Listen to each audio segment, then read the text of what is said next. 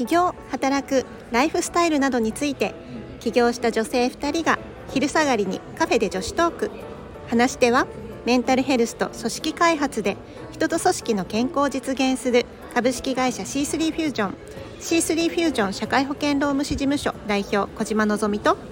働き方から企業ブランド力を上げる米沢社労士事務所代表米沢ひろみです。今日もよろしくお願いします。よろしくお願いします。ということで、うん。今日はですね、ちょっとひろみさんの話をね、いろいろ聞いてみたいなと思うんですけど、そうひろみさんねすごくねこう若々しい可愛らしい人なんですけれども実は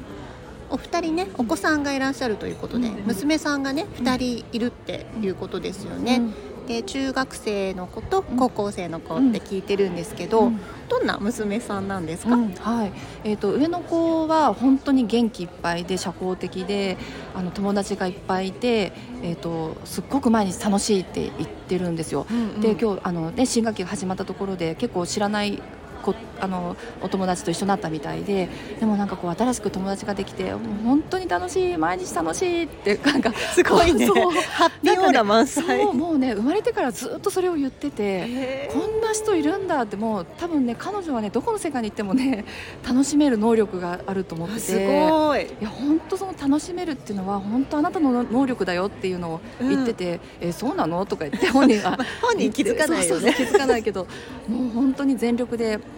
あの一生懸命生き楽しんでる感じですね。ね生きてる感じですね。いいね眩しいんですよ。うんうんうん。で下の娘がねちょっとあの体調が悪くってあの起立性調節障害って聞いたことありますかね。なんかちょっとそれの病気とあと腎臓がちょっと悪いっていうことが分かってうん1年ぐらいちょっとまともに学校に行けなくて、まあ、たまにポツポツあの体調が本当にいい時だけ行ってるんですけどほとんどもう休んでる感じなんですよね。だから精神的にはそんな別に悪いわけではなく本当にこう肉体的な辛さがあるっていうことでうん。ちょっと私もあの本当に悩んでるところなんですけれども、うん。そういう娘がいます。うん。で上の方子とねまた下の子の、うん。結構ねギャップがうん。ね、ありそうな感じでですすけよど。元気いっぱいとね。静かで、本当でもお互いねこうないもの同士というか、下の子は上の子の明るい天真爛漫なところが羨ましいしで上の子は上の子で下の子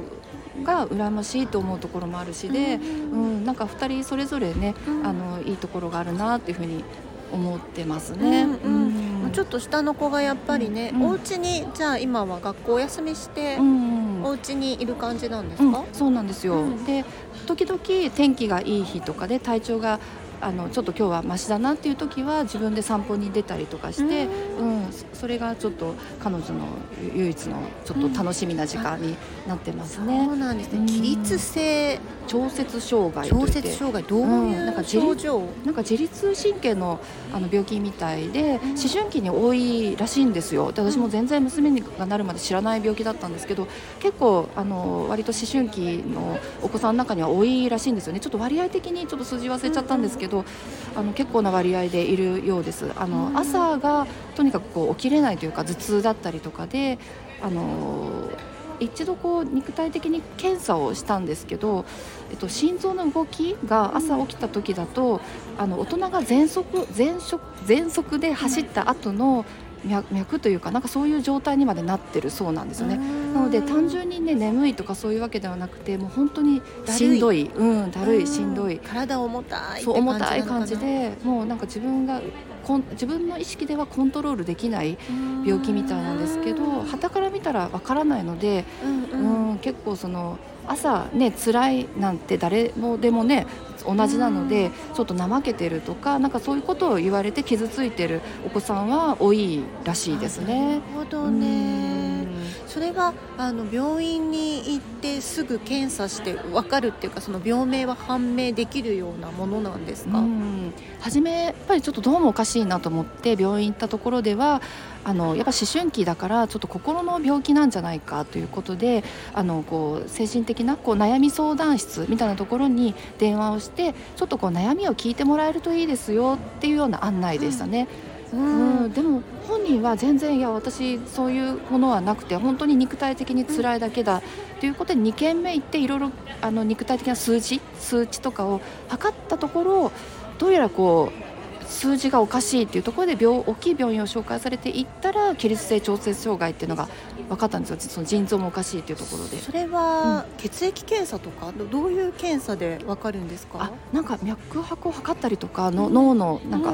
なんかいろいろ測ったりとか数字的なものをいろんな角度から調べて、それが判明できたんです、うんうん、で判明できたことは本当に幸運で結構そのやっぱりインターネットとかで私調べるとあのいろんなところをたらい回しにされてるとか、うん、あの結局よくわからないままあの、うんうん、怠けてるとか、あのすごくずっと親から怒られ続けてるとか、そういうものを目にしますね。ね、だからもしかするとまあ今思春期にねちょっと多いってお話だったと思うので、まあ、ちょっとね年頃のというか10代のお子さんをね、あの育ててらっしゃる親御さんなんかはもしかしてねそういう症状がお子さんにねあった時にはただ怠けてるっていうだけでは済まされないような。こうね問題が隠れてるかもしれないっていうことでもありますよね。うそうなんですよね。うん、でやっぱり本人もよあのよくわからないだだるいとかってうまく説明できないんじゃないかなと思うんですよ。うん、で、えーと、中学校1年生の時テニス部入ってたんですけど結構無理やり頑張って本人はやってたみたいで結構毎日視界がこう黄色くなって狭まってたらしいんですよね。うん、で、まあ、それで帰って家に帰って倒れるように寝てで夜の塾とかもあのちょっとだるいからお母さん休みたいって言うんですけど私はあの、まあ、そんなのね誰でも疲れるんだから頑張って行ったらとかいうのをずっと言ってしまってたんですよね、うん、うん、でも本人はやっぱそういうこうもう視界の色が変わるぐらいしんどかったんだっていうのを後になって知ったわけで、うん、まあ、そういう時にねちゃんとこうあの話してもらえるような、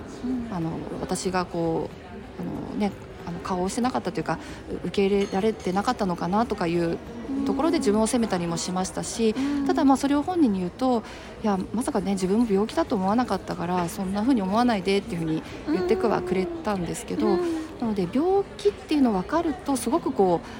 う納得いくっていう合点がいったのでまあ、そういう病気があの思春期のお子さんにはあの隠れてることが多いっていうことでちょっともしかしたら様子がおかしいなっていうお子さんいらっしゃったら、うん、あのちょっとそこも疑ってみるっていうのも一つかもしれないですね。なんかこう、うん、本当に体の症状だったりとかこうなんかね普段と違うなおかしいなっていうことって、まあ、日常的にそんなにあのないというか普通に元気だったらわからないっていうか感じないことだと思うんですよね。なんかそれをこう人に分かってもらうように説明するっていうこと自体が結構やっぱ難しい、難しいですね、ね、だから疲れてるっていう一言になっちゃうんだけれどもその疲れてるって言ってもバリエーションがすごいあってまあ本当にねこう一日忙しかったからただ単に疲れてるっていうのとなんかもう今までに感じたことのないような何もしてないのになんでこんな疲れてんのっていう感覚と多分、ね、全然本人の中では違うんだけれども言葉にすると一緒になっちゃうっていうところでね周りの人がこうそれにその違いにやっぱり言葉同じ言葉だと気づいてあげられないっていうところが結構落とし穴なのかなって今聞いててね思いました。本当にそう思います、ます。なので、えっとまあ、菅農長にはその、ねまあ、疲れただるいってなるとこう一言で済んじゃうんですけどでこう旗から見るとすごくあのあと親が言うのもあれですけどこうスラッとしててすごくこう元気そうに見える感じなんですよね。うん、うん。なのでこう旗から見、ね、骨折とかだったらギブスしてるとかで分かりやすいですけどそういう分かりづらさもあるので、うん、あの彼女にはその内面でどういう感じなのかっていうのを、まあ、頑張ってこう言語化して人に伝えるっていうことをあのそこは頑張って意識してねっていうのは、うん、あのちょっと伝えてますね。じゃないと例えばねたまに学校行った時でもすっごくしんどくてもう声も出せないっていうでも傍から見たら不機嫌そうに見えると思うので、うん、そこが自分的にどういうふうに辛いのかっていうのは、言わないとやっぱりわからないとこだと思うので、まあ、それをねもう無理やり言語化してっていうのもここかもしれないんですけどそこはこうなんとかあの自分が周りの外うまくやっていく術としてちょっと身につけてほしいところだなと思ってるところですね。ね同時にやっぱりこうその言葉の通りだけを受け取るんじゃなくてその背景にある内面的なところになんかまあ気づいてあげられるような、まあ、人たちでありたいなって私たち自身もね,、多分もうひろみさんはそれをこう身をもっていろいろ体験されて逆に言うとお子さんにねそれを教えてもらったところもあるのかなって思うんですけどなんか改めてねこうその人がその言葉を言っているっていうその背景の本当のところってどこなんだろうっていうふうにちゃんとこうおもんばかってあげるというかなんかそういういたわりや優しさってどんな言葉に対してもやっぱすごく大切なんだなってなんか私も教えられたような気がします。そうですね、なんかもう今ももうな何何をしてあげたらいいのかこうかわいそうっていう目で見るのも本人にとっては失礼な話かもしれないし、頑張ってとも言いたくないし、どうすればいいのかなってこう私もまあ、仕事も忙しかったりもするので、うん、なんかそこはもう多分これからも悩んでいくと思うんですけれども、まあ、少しずつ良くなっていくっていうふうにまあ信じて、うん、あとはもうあんまり深刻になりすぎずに、うん、こうちょっと日々楽しい時間があるといいなぐらいに思って。うようにしていきたいなと思ってるところですね。ねなんか一緒にやっぱりね特にお母さんですしねなんか支えてなんとかねしてあげたいっていう思いでいるとやっぱりいろんなこと考えちゃうと思うんですよね、なんかもう本当に私がお母さんだったらって思うとやっぱりなんか答えなんて見つけられないなってなんかすごく思うんだけれどもなんか今ねなんかこうとにかく良くなるって信じてあげたいっていうなんかその気持ちがすごく大切なんだろうなって、うん、どうしよう悪くなったらじゃなくて多分ね娘さんも良くなっていくっていう未来を見ていらっしゃると思うので。なんかねお母さんが一緒にその気持ちに寄り添ってあげられてるっていうのはなんかすごく素敵なことだなって聞いてて思いました、うん、ありがとうございます、きっとね皆さんのこう周りにもあのそういう方いらっしゃったりとかお友達でねそういう方いらっしゃったりすると思うので、うん、うんなんかねちょっとやっぱそういう思いやりの一言がある今ねずみさんが言ってくれたみたいな言葉があるだけできっとねその人はあのこう生きる気力が生まれてきたりとかすると思うので、うん、互いにねなんかそうそういうこう世界がこうねちょっと半径1メートルから広がっていくといいなと思います。いや本当そうですよね、ちょっとしたいいことをなんか見つけられていく、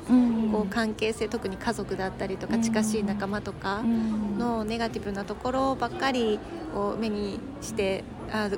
なんか最悪のことになったらどうしようとかそういうことじゃなくてちょっとずつ絶対いいことってねきっとあると思うのでなんかねみんなでそれを探してそれを信じながら生きていくそんな過ごし方ができるとねまた開ける未来が変わりそうな気がしますよね。そうですね、本当なんか人ってあの私も性格上こうネガティブに引っ張られる感じなんですよね。で人ってねどうやらこうネガティブの方に割とこう意識が向きがちだと聞いたことがあるんですけどやっぱりね今のぞみさんが言ってくれたようなことっていうのはやっぱり意識しないとなかなか自然にはあの思えないとこだと思うのであのこれからも意識していきたいなと思います。うん、はい、聞いていただいてありがとうございます。それではまたお会いしましょう。またね